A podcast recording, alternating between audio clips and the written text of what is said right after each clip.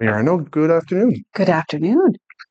So let's start with a little bit of ret- like retrospective of uh, 2023. Was there what was the big files, the big uh, successes, the things that we will, of course, continue in 2024? And Sure. I think the biggest story for the city of Moncton is the continued unprecedented growth. We we are the largest, the fastest growing community in the country right now. Um, our numbers just keep going. You know, so from a growth perspective, I think that's the big story. Um, we've never seen this.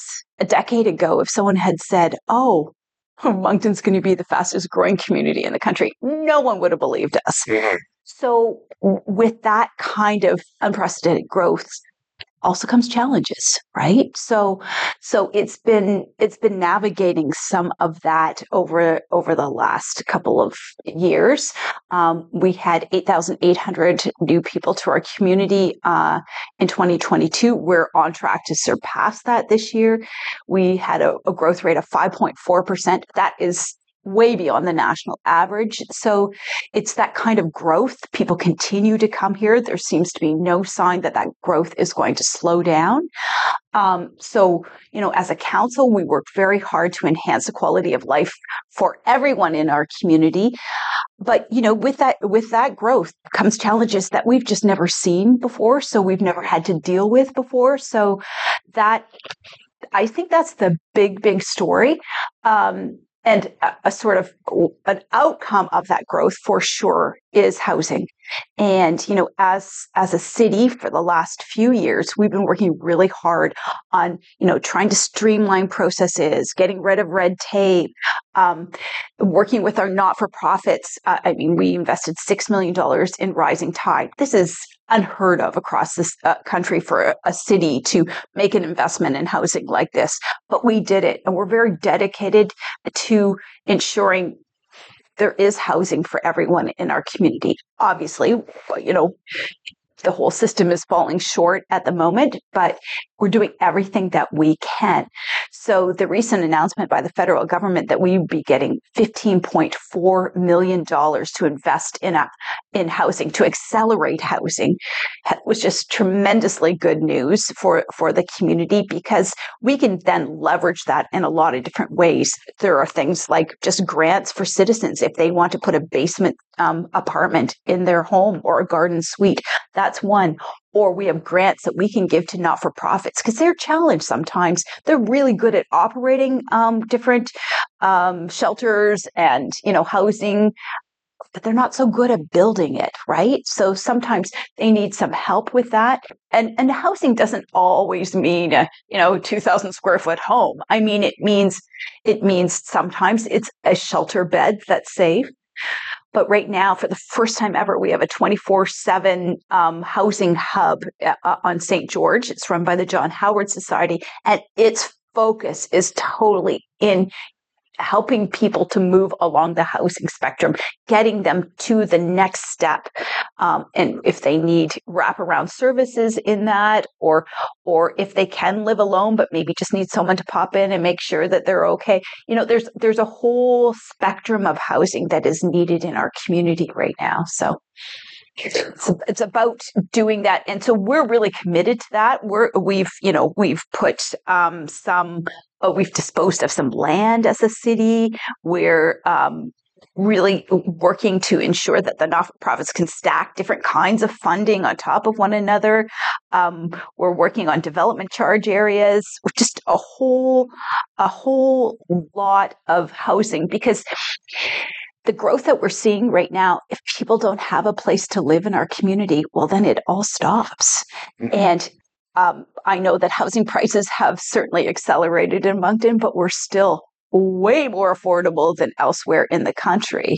So, speaking of which, um, at the start of 2023, one of the big thing that were talked about in the media was the fact that the province lifted the cap on rent increases. Mm-hmm. Did that have an incidence in Moncton that kind of threw a little bit of wrench in the in the works. Uh, yeah, yeah, and it's something that keeps me up at night. I worry a lot about people that um, are being rent evicted and um, um, you know different kinds of um, uh, apartment owners that are are doing that, and uh, you know it's it's it's very expensive for people to live right now and people are concerned you know with inflation and you know a lot of times their their salaries not keeping up with the costs of everything and you know rents going up. It's it's it's really hard. We need to find ways to keep people who are currently housed housed. So the provincial government has just um, expedited their rent bank which i think is a really important thing. So that's that could be seen as a band aid, but at the same time, it does help people that are housed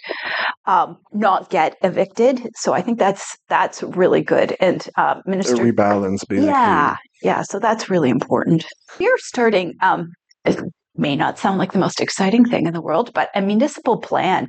And the importance of a municipal plan, it's it's a document that we we work on every decade or so, but it's really a visionary document of what kind of city we want to live in and how we will develop it and where it's going.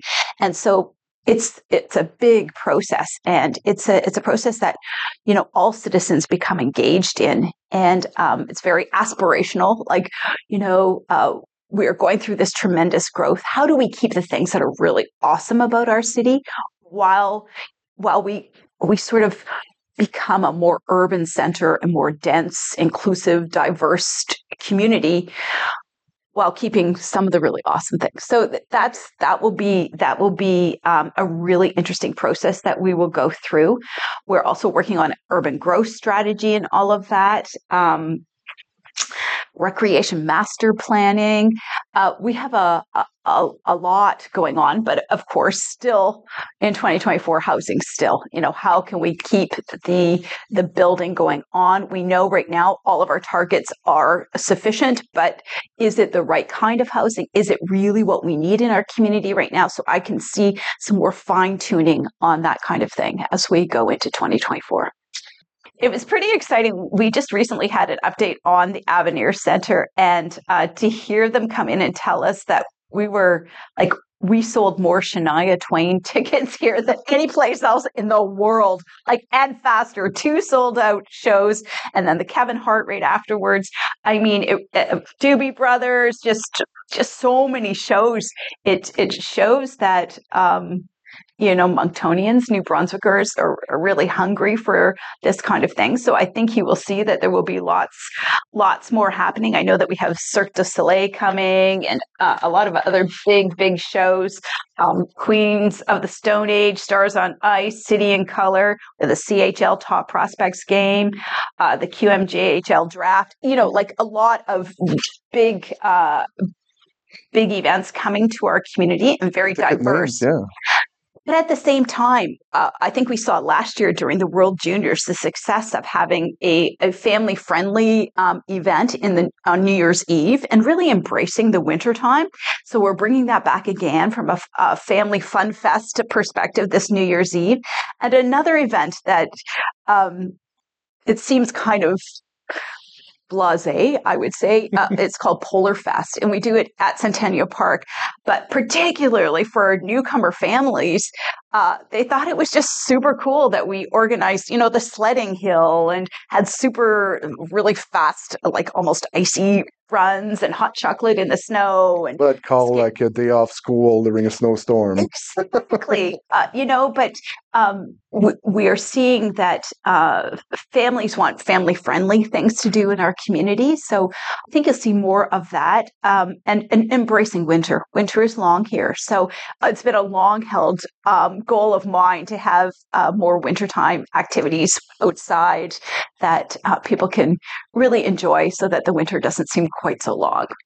Definitely, and mostly like a, uh, we're we're uh, two days before the longest day of the of the year on December twenty first. So at least it's uphill from there, right? Yeah, that's exactly right. So, last question. Uh, basically, uh, it's about public transit. Mm. Is there any plans to uh, expand public transit in some ways? Because we're trying to go greener, and of yeah. course, electric cars are not mm. quite there yet, like being adopted. Is there any? Because uh, I saw there was some routes added here and there, but uh, is there like some plans in that regard? What a great question. I love public transportation.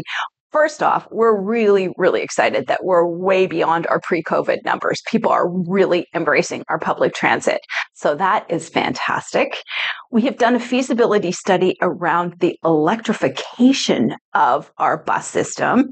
That's interesting. Yeah. And it's way more complicated than everybody knows. Uh, we we know that for just as a for example, um, in order to keep a system going on uh, um, electric system going, we in just in the city of Moncton would need five standalone chargers and each charger is a million dollars. Yeah. So it's, and it's, there's long, long wait times to even get these buses, and you can't just buy one. I mean, you need to have a whole system around it. Your mechanics need to know about it. You need to be able to charge them. Can our grids um, accommodate? So, And charging technology is not quite there yet for such big batteries that buses would require, right? Exactly. So so there's there's a lot on that. Um, currently, um, you know, we're doing we're doing the very careful analysis of it all. We did have to buy a couple of new buses just to kind of get us through Mm. but even those are so much more fuel efficient like like 95% more fuel efficient than some of the really old ones that we've had so so that's a somewhat of a good news story um, we're also looking at a car sharing program, which is fantastic. I think we're just about ready for that in the city, in particular hotspots, probably around the university and the downtown for, you know, people who don't have a car, don't want to own a car. I mean, that's a it's well over ten thousand dollars a year just for the luxury of having a car. I just repaired my brakes and I was ready to take the bus instead. Exactly. exactly.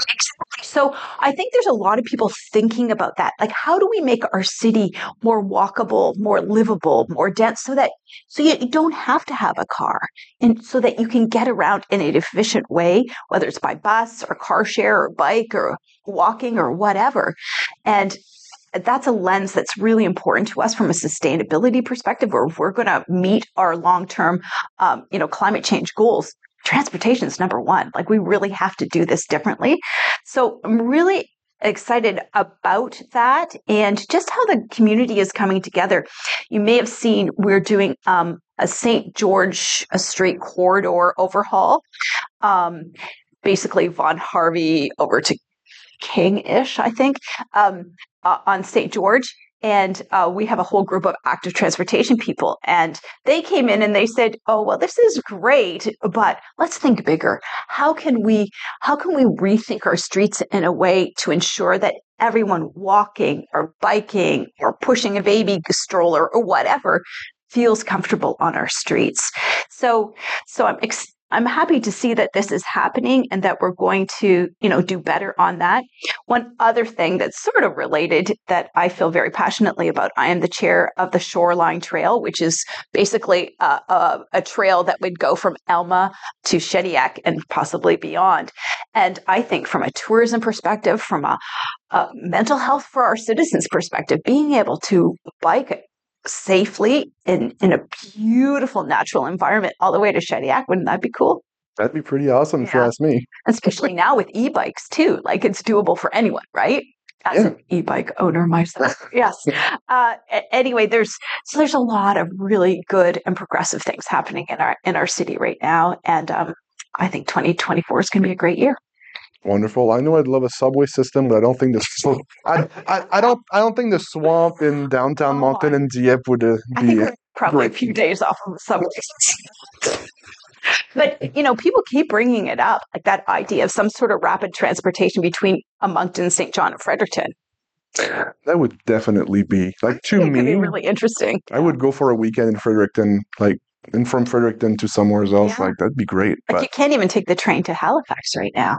Really? Well, you can, but No. it's not very convenient. it's it's still pretty. It's about And the it's same as expensive. driving. Yeah. yeah, it's expensive. So anyway, we're we're we've got a lot of a lot of really great things in the works coming our way in Moncton. So excited about that. It's great to hear, Mayor Arnold. Thank you for coming to our microphone. Well, thank you for the invitation.